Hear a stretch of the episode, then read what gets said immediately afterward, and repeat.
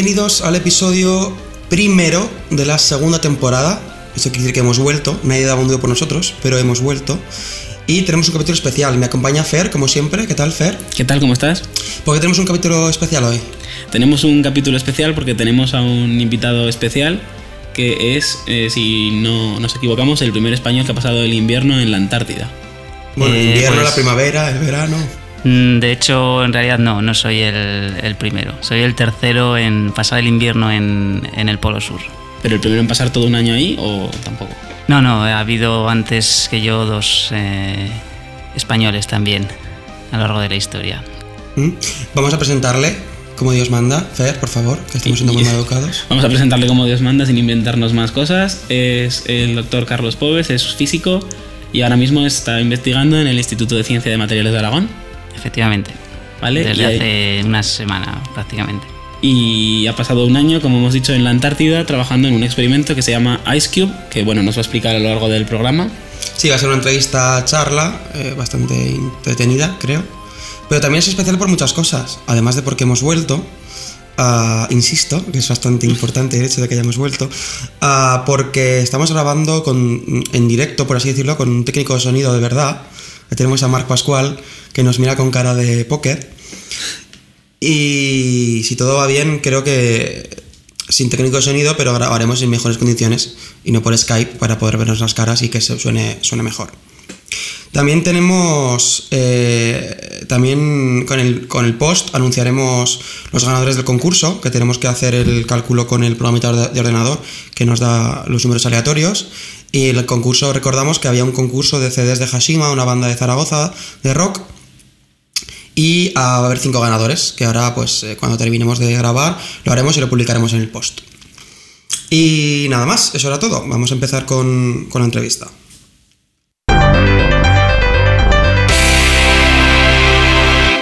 Eh, bueno, vamos a empezar haciendo una pregunta muy básica, probablemente, sobre lo que has estado haciendo en la Antártida. Queríamos saber qué son exactamente las astropartículas y, en particular, qué son los neutrinos, que, si no recuerdo mal, son las astropartículas que detectáis en Ice Cube, en la Antártida. Eh, efectivamente, aunque como pregunta, desde luego, podría dar para, para mucho. Eh, las astropartículas, eh, como su nombre indica, son partículas que nos llegan de- del universo, de, de todos los rincones del universo. Eh, nosotros, naturalmente, estamos eh, acostumbrados a observar el mundo eh, a través de la luz, que es eh, pues como nos llega la información de los objetos cotidianos y de las estrellas.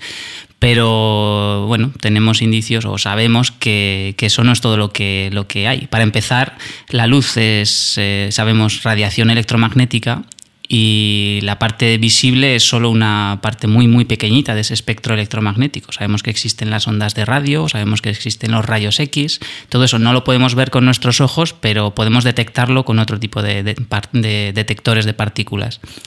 Bueno, y aparte de esa eh, radiación electromagnética, eh, pues existen eh, otro tipo de, eh, bueno, pues de, de radiación o de partículas que nos, que nos llega y que se produce en distintos fenómenos astrofísicos. Hay cosas que llamamos rayos cósmicos, por ejemplo, que sabemos que son protones. Y entre estas partículas que nos llegan desde las estrellas y los agujeros negros, por ejemplo, pues están los neutrinos. Las particularidad de los neutrinos es que, eh, pues bueno, a la diferencia, por ejemplo, de los protones o de los electrones, pues no tienen carga eléctrica. Entonces eh, no se ven desviados por campos eléctricos o magnéticos.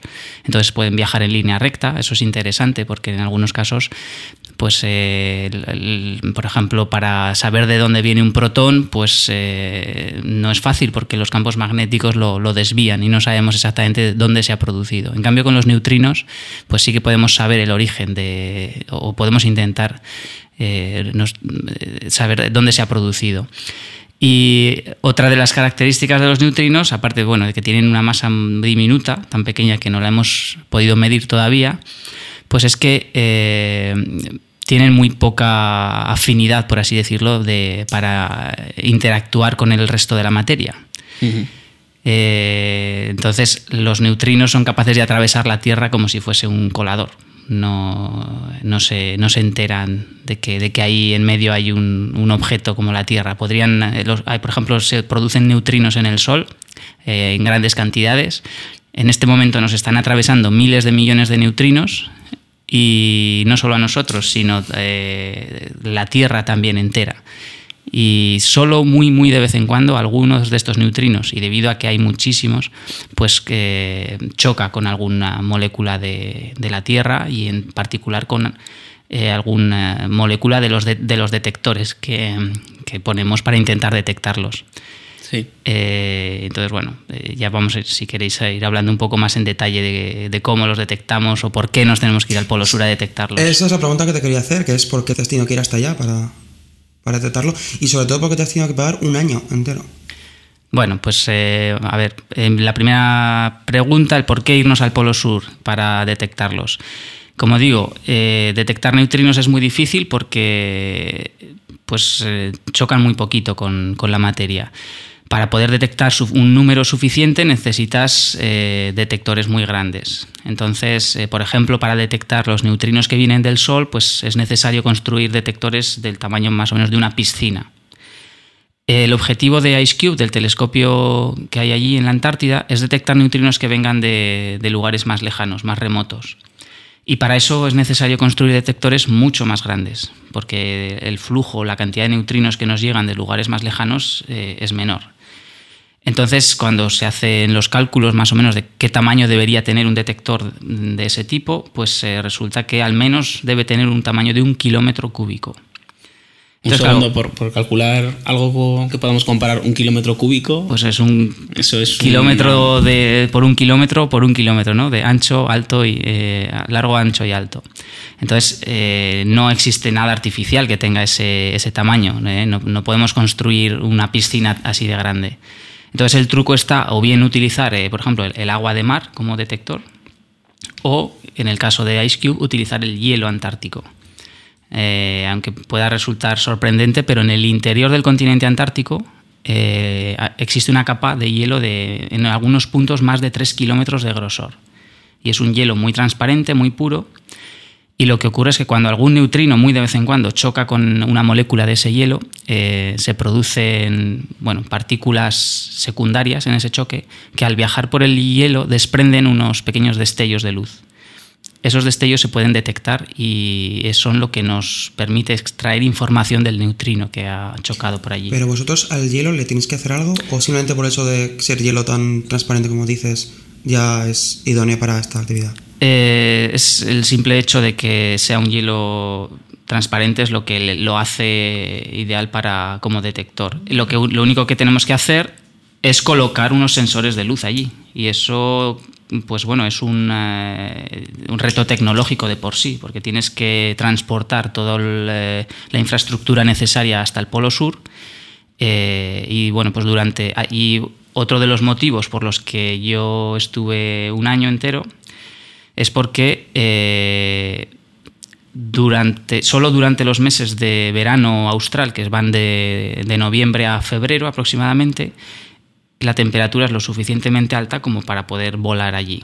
Desde febrero hasta octubre eh, hace demasiado frío y entonces pues eh, para poder mm, cuidar el detector durante esos meses pues es necesario quedarse allí in situ.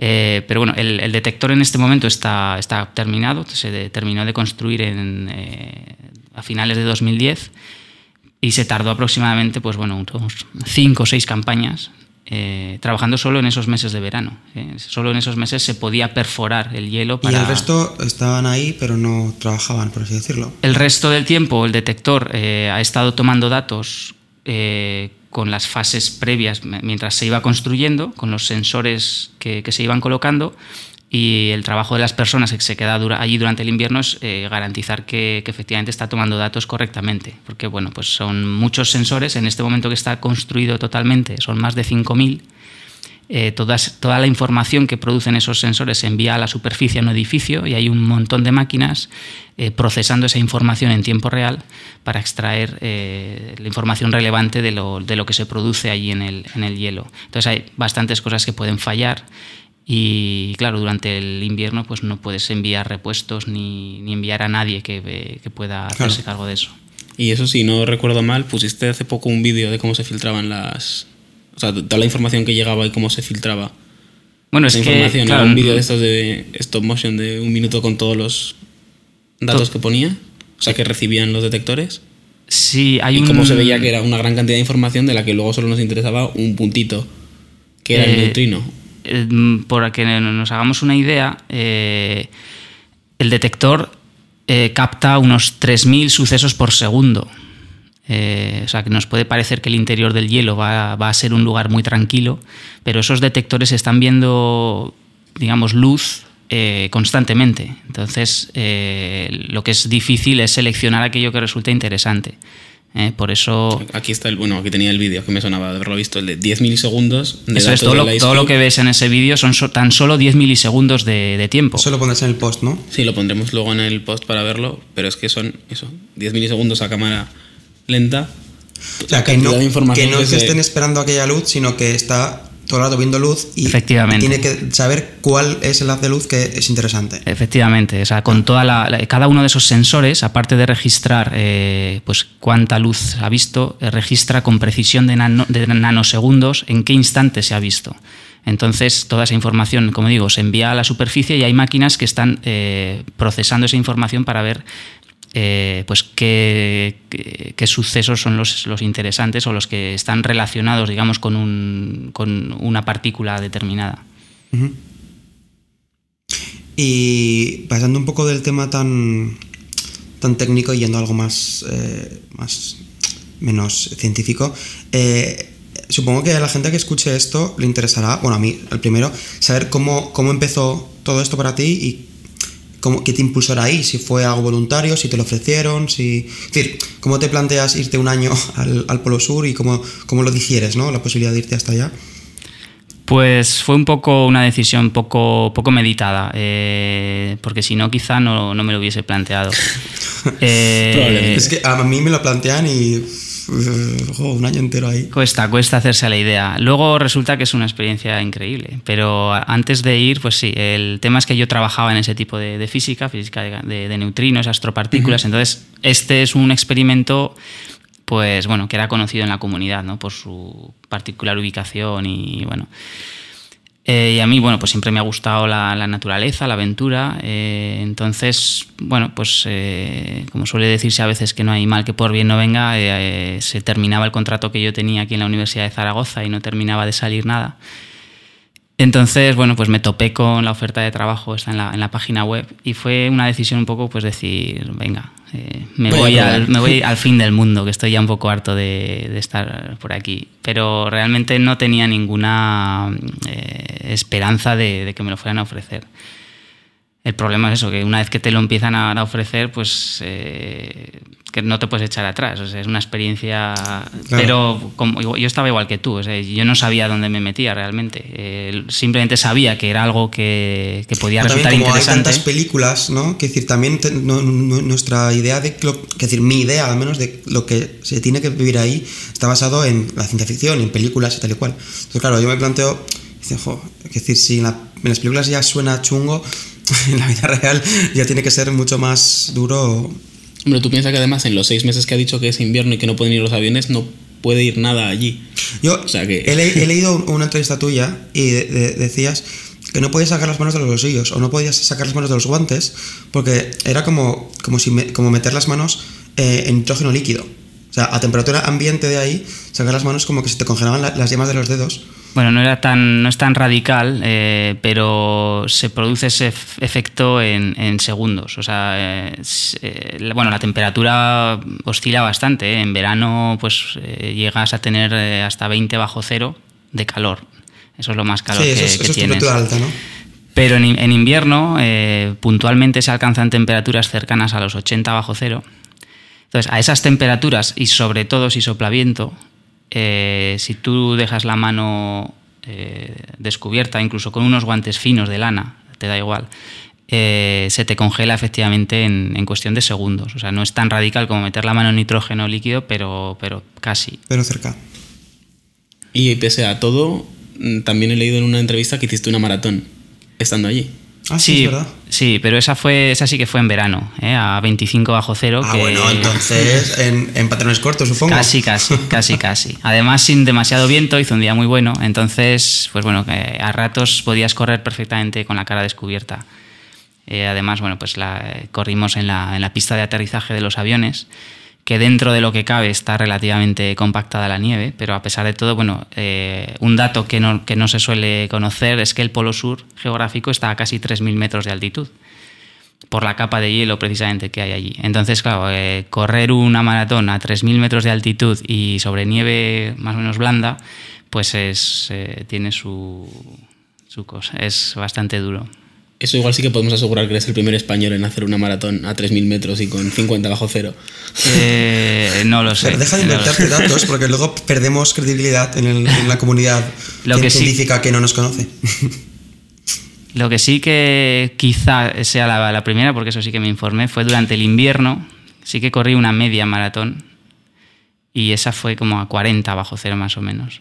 Pero media, ¿eh? no, no entera, solo media. Ya, bueno, sí. Solo media, pues chico, ya, a- a- Solo media ya puestos, joder. joder, voy a saber acabado la maratón. Bueno, una duda también relacionada con el tema de las películas que ha dicho antes Jesús Ángel.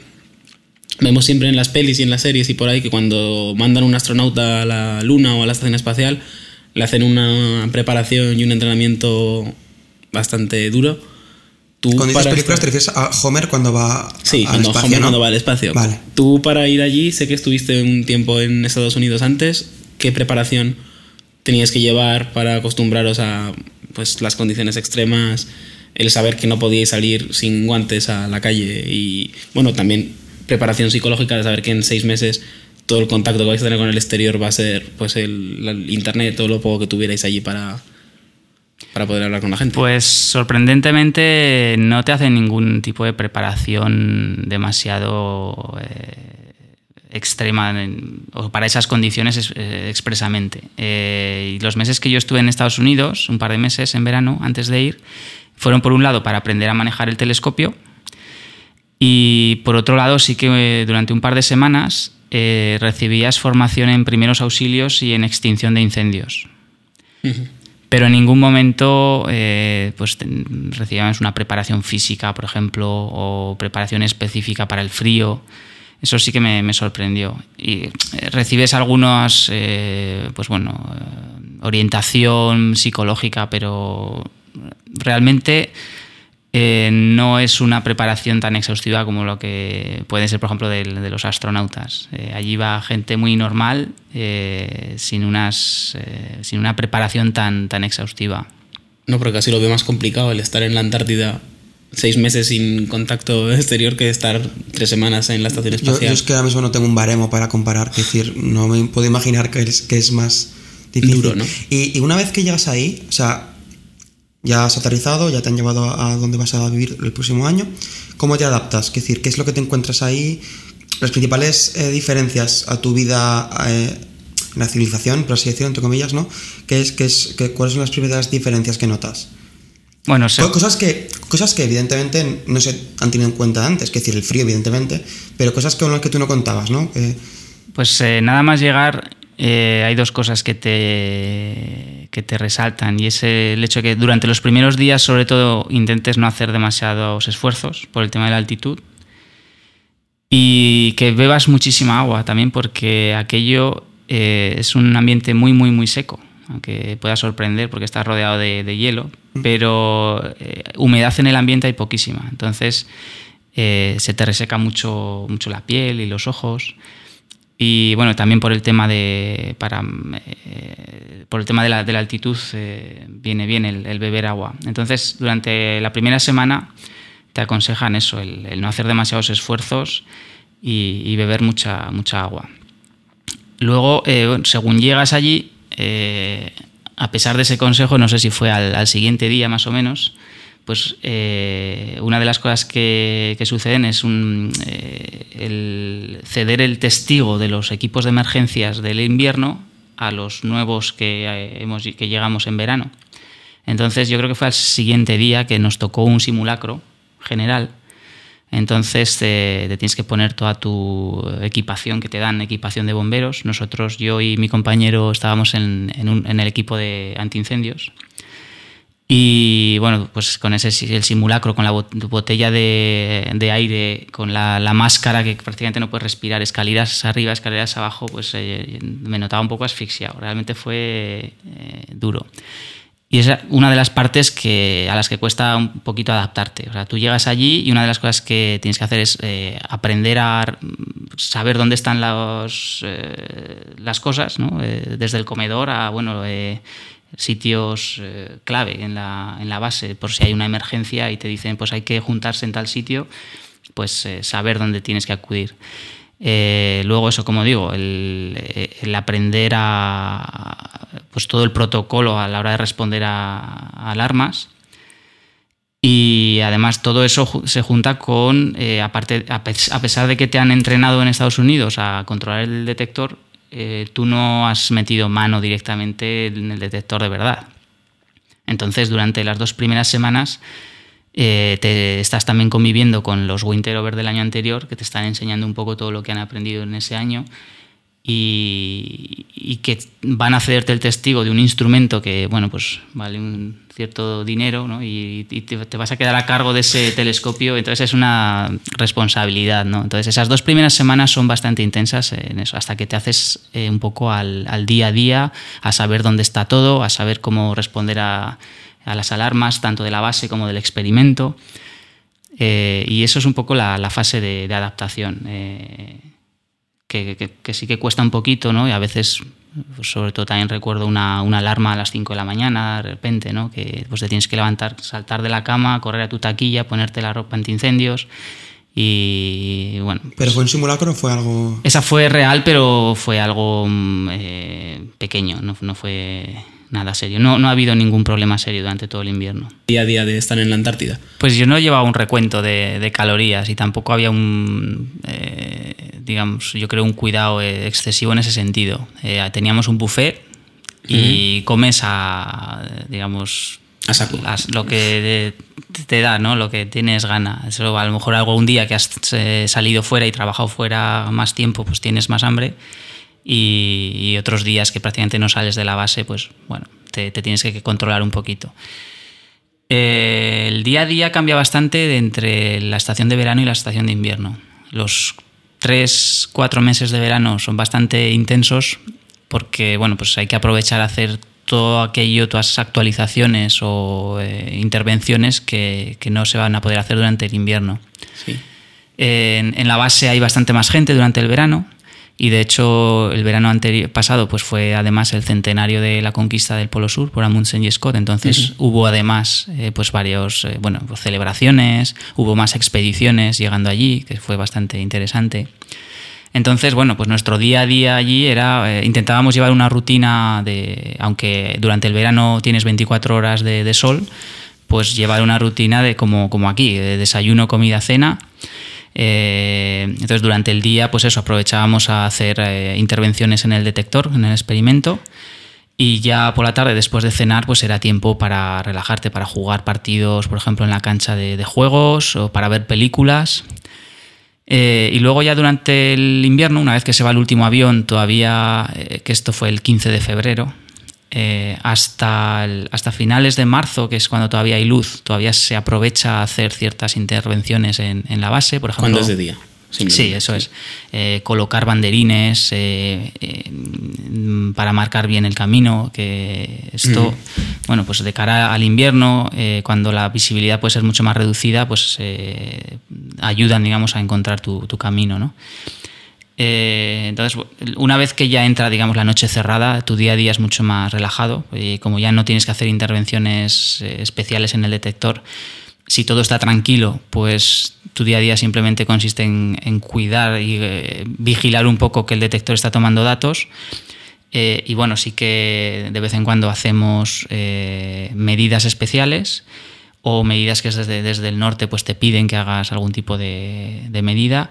Eh, garantizar también que se envían los datos por satélite, hacer copias de, de seguridad, eh, en fin, un poco eh, tareas más de mantenimiento o- y bueno, de vez en cuando, que esto puede ser lo mismo entre semana que, que en fin de semana, además el, el detector no sé por qué, pues a veces tenía eh, preferencia por estropearse un sábado por la noche, cuando a lo mejor estabas pues eh, un poco de, de- fiesta, ¿no?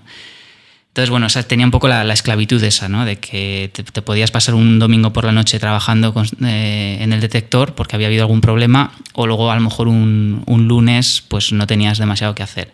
Y luego también parte de la rutina de tu día es eh, las tareas de, en la propia base. Los lunes, por ejemplo, por la mañana teníamos eh, clase de entrenamiento del equipo antiincendios. Y esto era así también con el resto de equipos de emergencias. El lunes por la tarde eh, tocaba limpieza general. Entonces ahí se repartía un poco en, en grupos y pues unos días te tocaba unos baños o unos pasillos. o- que no sé si lo hemos preguntado, ¿cu- ¿cuántos estabais en la, en la base? Pues durante el invierno, invierno éramos 50. Ah, o sea, que había cierta comunidad, ¿no? Quiere decir que no estabais aburridos, por así decirlo. Bueno, eh, los fines de semana a veces sí que se hacía. uh, Te puede, puede pare- parecer que son bastante gente, pero podía pasarte un día entero viendo a dos o tres nada más. O sea que ahí un poco. Sí que había fines de semana que se organizaba alguna actividad social, pero otros que, que no se organizaba nada. Pues la gente, hacía, Hermano, ¿no? la gente hacía un poco su, su vida y a lo mejor pues eh, los domingos en concreto durante el invierno el comedor estaba cerrado para descanso a los cocineros. Entonces cada uno comía un poco a la hora que le, iba bien. Y sí que había días que te juntabas y hacías eh, pizza para varios eh, y otros días que si tenías comida guardada de la semana, pues eh, la gente se lo prepara, se lo calienta y se lo come a la hora que le va bien. Eh, allí también se aprovecha a dormir un poco más y entonces mm, puede ocurrir un domingo perfectamente que, que no te topes con, casi con gente, ¿no? Eh, volviendo un poco a, bueno, pues el día a día tal, ya has comentado pues que evidentemente no era todo trabajar, que teníais momentos para vosotros, para jugar a, entre vosotros, tal y cual. El tema de mm, internet, que puede parecer una tontería, pero decir, supongo que estar en contacto con, o sea, este tipo de expediciones, en los últimos 50 años, el tema de contacto con las familias y tal cual ha mejorado mucho gracias a internet. ¿Tienes conexión a internet? ¿Cómo? Sí, eh, bueno, pues desde hace algunos años efectivamente hay internet por satélite. Claro. Entonces, en este momento, el año pasado, teníamos una cobertura aproximadamente de unas 12 horas. Eh, y bueno, era un, eh, con varios satélites distintos. Había uno que te daba cobertura continua durante unas 8 horas, pero no era de muy alta velocidad. Entonces, bueno, para navegar un poquito por internet y correos y tal iba bien, pero por ejemplo para ver vídeos eh, en YouTube pues iba demasiado lento. Y después teníamos otras cuatro horas de un satélite algo mejor. Lo que pasa que no eran franjas continuas, estaban eh, repartidas también, esto eh, lo gestionaba la NASA y repartía el tiempo del satélite también, por ejemplo, para, eh, para el telescopio Hubble, para la estación internacional. Es decir, entonces iban haciendo una, una programación y te enviaban los tiempos que ibas a tener tú, eh, tu franja de satélite, que tenías varias franjas, entonces a lo mejor pues bueno, de repente tenías 10 minutitos de, internet y aprovechabas justo para mirar el correo. O, y a lo mejor un día, pues sí que tenías un par de horas seguidas y ahí sí que aprovechabas pues a, a ver más eh, cosas, pues eso, algún vídeo o algún programa en, en internet. ¿Lo sabíais con antelación o no? Con aproximadamente unas dos semanas de antelación. Ah, vale. Porque si no, claro, no puedes decir, me voy a poner ahí una Claro. película y que justo se te corte mm, porque ese día te tocaba solo Y, minutos. no, no creo que vieran muchas películas por internet, por streaming, pero... ¿Y vuestro trabajo dependía de, de internet? O sea, ¿tenéis que enviar datos a algún servidor? Eh, los datos se enviaban de manera automática, entonces, eh, pero claro, necesitaban el satélite. Entonces, eh, nosotros teníamos que estar al tanto de que eh, los datos se habían enviado correctamente. Entonces, en alguna ocasión que hubo pues algún fallo con el sistema, pues se nos iban acumulando datos. Entonces, ahí sí que tienes que, bueno, pues hablar con la gente, con los técnicos de allí de la, de la base para ver qué, qué está pasando. Eh, el experimento tiene eh, espacio de almacenamiento suficiente como para ir tirando algunas semanas sin que, aunque no haya satélite. Sin enviar, ¿no? Sí, pero bueno, hubo en alguna ocasión que llegamos a acumular prácticamente un terabyte de, de datos, que bueno, según dependiendo del tipo de... Para el LHC no es gran cosa, pero allí realmente, pues bueno, empezaba a ser serio. Eh, pero bueno, normalmente se envían por satélite unos 100 gigabytes de, de nuestro experimento al día. Madre mía. Claro, pero siempre partido en. O sea, mi, mi pregunta es: tenéis unas 12 horas de internet, has dicho, Sí. repartidos a lo largo del día, ¿no? Aunque Pero- los datos científicos solo se enviaban con el satélite de, De las 4 de horas. las cuatro horas. Con el bueno. El bueno. Normal, porque si tienes que, ma- que ma- mandar 100 gigabytes por cada día. Pero, quiero decir, la, o sea, vuestro uso personal de internet, por así decirlo, en plan, voy a meterme al Facebook a ver qué- cómo está mi tía. Eso también tenía que esperar a que hubiera habido ya, ya se hubiera enviado todo lo. Eh, iban, digamos, por canales diferentes. O sea, hay canales Ah. res- reservados expresamente para, para el envío Ah, de datos o sea, que científicos no- de, me- con, de mejor calidad. Vale, y luego eh, tienes unos canales para el, para el uso personal que, que puedes, puedes hacer. Yo no sé si podría estar en esas condiciones de conexión durante una. Bueno, al principio cuesta un poco adaptarse al hecho de que estás a lo mejor chateando con alguien y plum, se te, se te corta la conexión. Además, eh, una de las páginas más visitadas de la intranet nuestra era exactamente las, las bandas de, cobertura, pero no tenía precisión al segundo. Entonces dices, oye, oye que se me va a acabar el, el- esto. Y a veces te daba tiempo a decir que se me va a acabar y a veces se, se, se cortaba sin más, ¿no? Es un poco como, como cuando hace, hace 15 años teníamos internet en casa por teléfono y estabas navegando y de repente alguien llamaba a casa o tu madre tenía Eso que es, llamar y, eso es. y te cortaban internet. Entonces, Eso no, es. es que tengo que llamar, fin de la, fin de la discusión. Yo estaba pensando en casi an- antes que eso, cuando tenías las cabinas de teléfono y se te acababa el dinero suelto. Dices, ya, uy, ya no tengo más monedas, ya tengo que dejar de llamar, hasta luego. Bueno, yo es que Sí, creo, ya, que, creo, ya- creo eso no que nunca llamé con ya. cabina yo. Igual alguna vez, pero no, no, no recuerdo. Bueno, pues una pregunta, Carlos, que es un poco al revés de las que te hemos estado haciendo hasta ahora. Mm, ¿Cómo fue el volver? ¿Echabas de menos algo de allí? ¿De la Antártida cuando llegaste a, a Zaragoza de nuevo? ¿O Bueno, a Zaragoza, "Bien, por fin estoy aquí"? eh, a Zaragoza tardé en llegar un poquito más de un mes, porque estuve nada más regresar de la Antártida, eh, pasas por Nueva Zelanda. Eh, allí devuelves la ropa que te han prestado para aguantar esas temperaturas durante el año. Entonces, en general, pues bueno, la gente aprovecha para pasar allí un tiempo. Nueva Zelanda es un país eh, espectacular. Y entonces, bueno, pues así la transición al mundo real no se hace tan, tan brusca, ¿no? Eh, bueno, al regresar aquí, pues para empezar, eh, no sé si a, lo- a los poquitos días de llegar,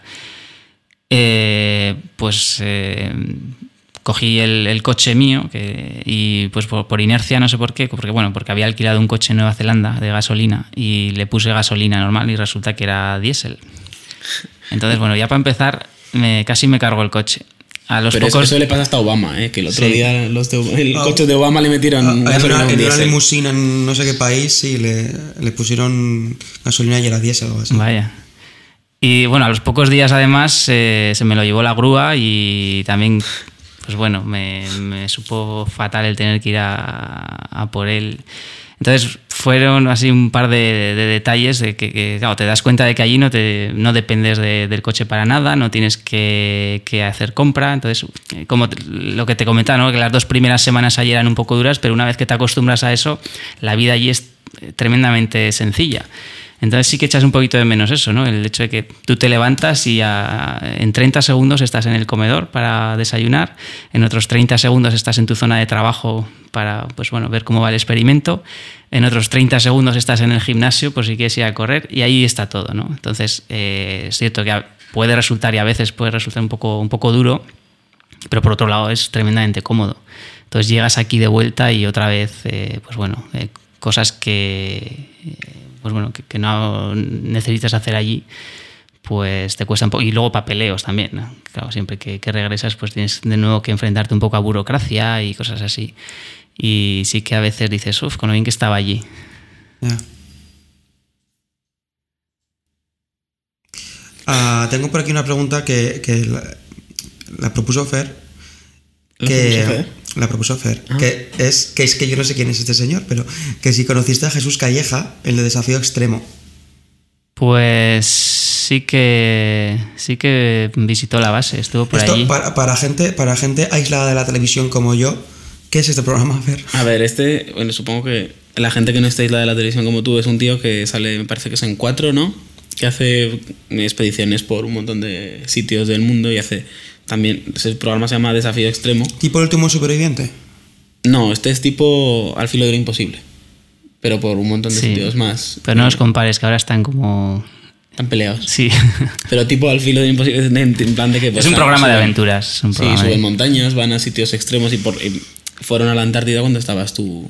Sí, allí, que ¿no? tenían, bueno, habían programado una expedición coincidiendo con el centenario y bueno, pues un día me avisaron de que había unos españoles en la base y de que a ver si me parecía bien enseñarles la base y de repente me di cuenta pues eso, de que era Jesús Calleja, que yo aunque no veo demasiado la tele, pero sí que lo conocía.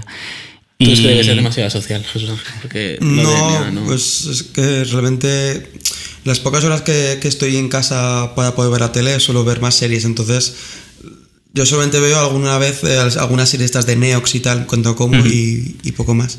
Bueno, Pero, eh, eh, a- ¿te grabaron? O sea, ¿fuiste parte de algún episodio? Sí, sí, el, Sí, sí. luego lo echaron en el desafío extremo en la Antártida. Pues buscaré, buscaré, porque seguro que está, por algún Está, sitio. está en YouTube, está el programa y además en ¿Y particular... enseñas, en- enseñas cómo es la base? Sí, sí, incluso, bueno, se ve ahí mi habitación totalmente desordenada. Ah, estupendo. Pues eso Sí, también sí. lo podremos poner porque el es, una aquí. forma de que los, de que los escu- escuchantes se tengan que imaginar menos cómo es la- Sí, se ve Porque, muy bien todo lo que es la base. Lo estás relatando todo muy bien, ¿no? Pero supongo que eh, tampoco, claro, cuando como tú has estado ahí y te ha gustado la experiencia y incluso supongo que está, no mañana, pero supongo que te plantearías volver, ¿no? Que decir, no. Sí, sí, y a lo mejor mañana también, ¿eh? si me lo dicen esta tarde. Pero que Pasas por el decaldo a coger un par de abrigos Sí. de Sí, un, Gore-Tex un- un y te paro, un para paro allá. 10 y las cosas todos juntos. Pero supongo que no es todo tan cómodo como lo piensas. Claro, cuando alguien ha hecho algo, siempre le parece menos extremo que cuando no lo ha hecho. Eso es cierto. Eso es Entonces, cierto. pues claro, también para que los, para que la gente que es- que esté escuchando esto vea un poco también eh, el otro lado, ¿no? O sea, la parte real de cómo es, porque supongo que ahí tampoco saldríais mucho. Bueno, pues sí que se sale en general y además es muy, muy recomendable, incluso en invierno, el salir a, a pasear, eh, por ejemplo, pues para sacar fotografías eh, o simplemente para airearte. Eh, nunca mejor a, dicho. set- a 70 bajo cero, Pero ¿no? sí, ¿no? Eh, viene bien porque durante el invierno a veces, pues yo recuerdo un periodo en, en julio en concreto que, que yo noté que empezaba a dormir fatal, que no, no conseguía dormir por las noches y entonces luego me entraba el sueño por la mañana y llevaba el sueño cambiado. Y bueno, lo intenté recuperar saltándome un par de noches sin dormir, pero aquello no, no había manera, iba al día siguiente iba molido. Entonces de repente caí en la cuenta de que llevaba 15 días sin salir de la base. Porque ahí el problema que tienes es que las rutinas están eh, durante el invierno sobre todo. eh, eso, tú te levantas, eh, comes, eh, controlas el detector, pues vas un rato a la cinta ves una película, te acuestas, te levantas y es así, ¿no? Eh, entonces el- se te pasan los días realmente que no te enteras. Y entonces lo que hice fue, pues bueno, vestirme y salir a dar un paseo, no tenía nada que hacer, simplemente salía pues bueno, a sacar algunas fotos y, y a partir de ahí me obligué a salir prácticamente todos los días. Porque además poco a poco ya a partir de agosto pues empieza a amanecer y vas viendo cómo cambia casi cada día ¿no? el, horizonte. Y está muy bonito. Y, bueno, y eso te ayuda un poco a regular tus ciclos de, sueño. Entonces sí que se sale, se sale. Y luego, esta pregunta puede parecer un poco obvia, pero creo que no lo es. ¿El frío es un problema en el día a día? O sea, evidentemente estás, hace mucho frío fuera, pero quiere decir, cuando hace frío se pasa peor, evidentemente, estás más incómodo porque es la típica expresión de que te caen los huesos, ¿no? Que no es, que decir, considero que es más cómodo el calor que el frío muchas veces. Entonces, en la, en la base teníais, supongo que, que evidentemente habría una calefacción, pero ¿era cómoda o aún así tienes que estar muy abrigado? Mira, eh, dentro de la base estábamos como estamos tú y yo ahora. O sea, la temperatura era muy, muy confortable. Eh, no estoy demasiado de acuerdo en el tema ese de- del frío, porque es verdad que cuando el frío te cae hasta los huesos es terrible, pero lo del el si te pones capas, con suficientes capas lo, lo puedes superar, pues ya te digo, hasta 80 bajo cero, ¿no? Con, con el calor... Te alguien que su ma- máximo creo que son 10 bajo cero en alguna acampada, pero que decir, pero que yo sí que, que decir, el día a día se hacía para mí muy difícil Sí. en esos momentos y, y nada, y no bueno, tiene comparación. la- claro, aquí lo que hay que tener en cuenta también es que no estábamos como en una expedición, por ejemplo, en el Himalaya, que aunque pues, sean 20, 30 bajo cero, aparte de que es un frío más húmedo, realmente duermes en tienda de campaña eh, y vas acumulando, por así decir, y estás muchísimas más horas eh, expuesto a esas condiciones. Nosotros, eh, yo lo máximo que he podido salir es a dar un paseo de un par de horas a 70, o s- que, que ya está bien, ¿no? Pero tú sabes que vuelves, entras en la base y entras en calor. Y luego aparte, como esas temperaturas son objetivamente eh, peligrosas, es decir, eh, aunque a veces la sensación pues no sea de que hace ese, frío realmente, pero tú tienes que abrigarte por narices. Entonces, eh, llevas tantas capas que yo no he sentido en ningún momento esa sensación que tú dices de que te cala el frío hasta los huesos. Eh, por en el cuerpo no he tenido prácticamente frío en ningún momento. O sea, lo que sí que notas es eh, en la cara o en las manos si las llevas desprotegidas. Por ejemplo, al principio me quitaba las manoplas para sacar las fotos y claro, se te quedaban las manos, los dedos eh, totalmente ateridos. Entonces, bueno, aprendí a sacar las fotos con, con manoplas, y, incluso para no tener que quitármelas. Pero si, por ejemplo, pues eso, en algún momento te querías sacar una foto y te descubrías un poco la cara, pues también notabas que enseguida un poco el, el mordisco este que, del frío en la nariz, ¿no? Eh,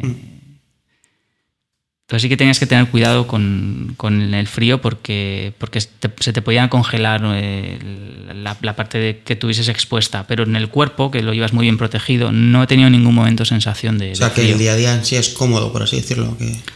Y como te digo, una vez que Sí, te sí. acostumbras a, a lo que es el día a día en la base, eh, es, sí, es una vida bastante cómoda y sobre todo en una base como esa, que es bastante moderna y que tienes una serie de comodidades Sí. que, que lo hacen el día a día pues bastante llevadero. ¿eh? Siempre y cuando pues bueno, no- lleves bien el- esas condiciones de aislamiento, de, de- de estar encerrado, que a lo mejor no, pues bueno, no, no todo el mundo lo, lo lleva igual, ¿no? O el de pasar pues cuatro meses enteros de oscuridad total, ¿no? Sin- Sin sol. ¿Quieres? Hacemos las dos preguntas, la que tienes de Rafa y la mía, que son un poco más eh, Sí. ya científicas. Vale, yo si quieres. ah, esta pregunta, como. ¿Qué decir? Mis preguntas del programa de hoy han sido un poco tía Paqui, porque yo no soy científico. Pero Rafa, que os acordaréis de él porque nos explicó eh, cómo habían conseguido en. Creo que en CERN. eh, eh, digitalizar y guardar datos en, en DNA. Pues hace esta pregunta. Que estoy buscando ahora mismo y que no encuentro. Ponemos música de espera. Ahora que tenemos técnico de sonido, puedo Vale. poner. ¿Ya? La pregunta de Rafa, que también es físico, es, eh, ahora que parece que el bosón de Higgs eh, parece que se ha descubierto, eh, ¿cuáles son los próximos retos a corto plazo en la física de partículas? ¿Cuáles crees que van a ser los próximos retos? Esa es una pregunta complicada, sobre todo para alguien como yo, que no soy expresamente físico de partículas, soy eh, más físico experimental, ¿no? De... Pero en mi campo, por ejemplo, hay un reto clarísimo que es la, detección de materia oscura. Y además ese es un campo que es interdisciplinar. Entonces, por un lado, que yo he trabajado en detección, en experimentos que intentan detectarla directamente, pero también eh, hay experimentos que intentan detectarla de manera indirecta, eh, como satélites, que, y recientemente se han conocido algunos resultados mm, pues bueno, que apuntan a, a una posible eh, detección.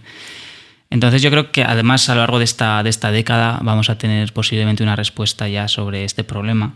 que bueno, que aparentemente hay mucha más materia en el universo de la que vemos. Y, y las partículas que, que conocemos pues no son capaces de explicar ese, esa, eh, ese exceso de masa. Entonces, eh, bueno, pues eh, ese es yo creo uno de los problemas eh, más acuciantes. En el tema también de astropartículas, no sé si a lo largo de esta década, pero también le falta muy poquito a la, posiblemente a la detección de ondas gravitacionales. que es algo predicho por la relatividad de Einstein y que están detectadas de manera indirecta también, pero no de manera directa. Y eso también puede abrir un, nuevo campo ¿no? en la observación del universo. Eh, el propio Ice Cube, eh, ese sí que es algo yo creo que inminente, el hecho de que eh, este telescopio de neutrinos, que está, se construyó con el objetivo de detectar neutrinos de origen astrofísico, en realidad no se han detectado todavía ninguno. O sea, se sabe que están ahí, pero no ha habido hasta ahora ningún instrumento suficientemente sensible como para detectarlos. IceCube es el primero con una sensibilidad aparentemente eh, suficiente y yo creo que está muy cerquita de, confirmar los primeros resultados de, detección de, neutrinos eh, extra, extraterrestres, digamos, y de fuera del sistema solar. Eh, bueno, el tema de, por ejemplo, también de la energía oscura. ese es un tema que posiblemente sí que se van a tardar más décadas en, desvelar ¿no? el, hecho de que sabemos que el universo se está expandiendo, pero no solo se expande, sino que además es, el ritmo de expansión se acelera. Entonces hay una energía ahí que está acelerando el la expansión del universo. Ese es un reto eh, en el que, bueno, no solo para la física experimental, sino también para la física teórica, porque no se entiende muy bien eh, qué puede estar causando eso. Eh, eso por mencionar algunos, eh, más relacionados con mi campo. En el tema más de la física de partículas como tal, eh, pues quizá el, LHC también va a tener algo que decir en, respecto a extensiones del, modelo estándar, o sea, de, la teoría que explica lo que conocemos hasta ahora, que sabemos que es incompleta y hay propuestas de que, para, para ampliar esa teoría. Y una de ellas es lo que se llama supersimetría, que además pues tiene una relación... De hecho, me, me, hizo alguna alusión a supersimetría, Rafa, cuando me hizo esta pregunta. Me, me, me, dijo que supondría que ibas a hablar un poco sobre supersimetría, teoría de cuerdas y como ya has hablado de la materia, de la materia de energía oscura. Eh, yo, te hablo más de la materia oscura porque es el tema que conozco. No me gusta meterme en, camisa de once varas, que son, o sea, el tema de, supersimetría y, teoría de cuerdas, pues honestamente no, sé lo suficiente como para dar una opinión informada.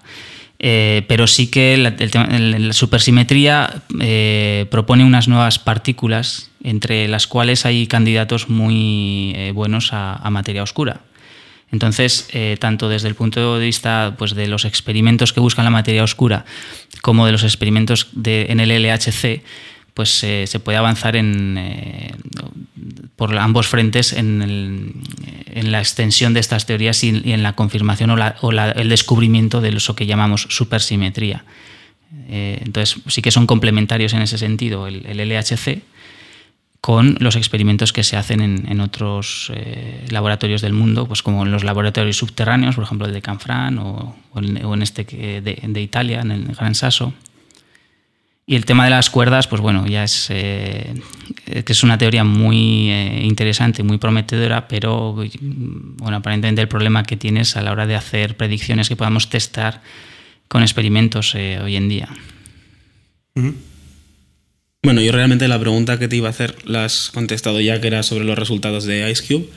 Así que si mm, nos parece bien a los dos, os contamos ya el final del programa, redes sociales y demás.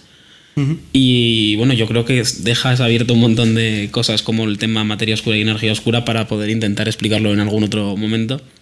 Sí, porque de verdad que a mí, quiero decir, yo mi contacto con la ciencia es eh, amigos que son científicos que a veces hablan de esas cosas o algún documental. Pero a mí eso que has dicho de que el universo se expande, yo pensaba que todo eso eran habladurías y cosas, plan de, ¿sabes? En plan, eh, eh, documentales extraterrestres y cosas así, que no se le tiene que dar mucha credibilidad. Pero me acabas de dejar un poco así como si no, ¿no? Con el tema de la energía oscura. Yo sobre todo por eso, por el tema de la energía oscura y la materia oscura, cuando trabajé con Carlos hace un par de años o tres, la cosa es que resulta ser, corrígeme si me equivoco, el 90-95% de la materia y energía del universo. Entonces, realmente lo que conocemos como materia hoy en día no es nada con respecto a lo que queda por descubrir mm, tipo materia oscura. Y luego también lo que estaba hablando del laboratorio subterráneo de Canfranc, también es una cosa en la que él ha estado trabajando y que podría ser interesante para otro momento. Pues mira, gracias a esta entrevista ya tenemos una temporada van, Sí, van, van, saliendo ramificaciones porque, bueno, desde luego sobre estos temas podríamos pasar horas y horas eh, hablando. Bueno, recordamos redes sociales. Bueno, antes, antes de recordar las nuestras, eh, recordamos el ah, blog de Carlos, que es el día más largo de mi vida.com, haciendo alusión a su viaje a la Antártida, pero que sigue, que sigue actualizando ahora con los experimentos que está haciendo aquí en Zaragoza. Y las nuestras, Que como sabéis, bueno, el mail es sbpodcast.gmx.com. Que no Gmail. Que no es Gmail, es gmx.com. El Twitter es arroba sciencebitches, que ahora cuando volvamos a colgar cosas volveremos a estar un poco más activos también por Twitter. Por Twitter, sí, que lo tenemos abandonado. Eh, Facebook es facebook.com barra sciencebpodcast, porque como bien sabéis, a Facebook no le gustan las bitches, por lo menos en los nombres, luego en las Al fotos menos las nuestras no, no le gustan, ¿no? Y bueno, también tenemos el Facebook de Carlos, que os lo pondremos en el post. Buscáis el día más largo de mi vida en Facebook y debería salir su página. Bueno, en su página que ya hemos dicho tiene eh, linkeadas todas sus redes sociales, con lo cual. Y luego nosotros también tenemos Google Plus, aunque creo que hemos entrado solo una vez y fue para crearlo. Y Entré es- una vez y ya está. Y es, bueno, gplus.to barra sbpodcast, pero... Es que aquí no nos, no nos privamos de nada aunque no lo usemos. Y luego, pues eh, si queréis escuchar los episodios, están todos colgados en iTunes, que como la dirección que nos dan los de iTunes es infumable y larguísima, la hemos acortado y es muurl.com, mourl.com barra Science Bitches. Y ahí pues tenéis todos los episodios, los podéis bajar gratis en una estupenda calidad MP3, que a nuestro técnico de sonido le encanta. Y Sí, nos está mirando con cara de. con cara de asesino en serie. Y bueno, y si os gusta, pues nos contáis por Twitter, por. eh, y si os ha gustado también el modelo entrevista a un científico de verdad, no como las que habitualmente hacemos, pues Además, también nos lo, lo has, comentar. lo has resumido bastante bien científico, de verdad. Sí, sí, científico de verdad y que ha hecho experimentos serios, pues nos, nos, nos lo decís e intentamos buscar más gente que, que tenga ganas de poner unas cajas de cartón y unos micrófonos y eso no se podía contar y grabar y grabar en serio. Vamos a contarlo porque hay fotos que demuestran que. A ver, hemos engañado a un técnico de sonido, a Mark, para que venga aquí. Hemos conseguido micros, hemos conseguido una interfaz de audio, muchos canales, he traído el portátil, estaba todo montado ya, todo perfecto para, para grabar un podcast maravilloso. Incluso Y atenuador de grafeno. tenemos un atenuador de grafeno que no sé lo que es, pero que aquí está, muy útil. Pero había un problema y es que no teníamos pies de micro de escritorio. Con lo cual eh, he tenido que ir a una fretería a comprar cinta de carrocero. Hemos cogido unas cajas de cartón que había por el despacho de Carlos y hemos hecho unos pies de micro ah, muy... Feten. Por Sí, sí. Han cumplido su... Han cumplido su- sí, creo sí. que han cumplido su, su, su función, Mark. Bueno, Sí, ¿no? más o menos. Digamos que sí. Bueno, prometemos que para, que para el próximo episodio compraremos unos pies de micro de escritorio, os lo, prometo. Y bueno, espero que os haya gustado nuestro primer episodio de esta temporada y que mantengamos un poquito el... Bueno, el nivel va a ser complicado mantenerlo, pero intentamos no caer mucho a partir de, a partir de ahora. Tenemos la excusa de que el siguiente podemos hacerlo de series y alguna cosa de estas. Que estamos Sí, ya además más tenemos unas series nuevas que, que quiero comentar. Vale, pues nos oímos, escuchamos en el próximo episodio. Nos despedimos. Hasta luego. chao. Chao. chao.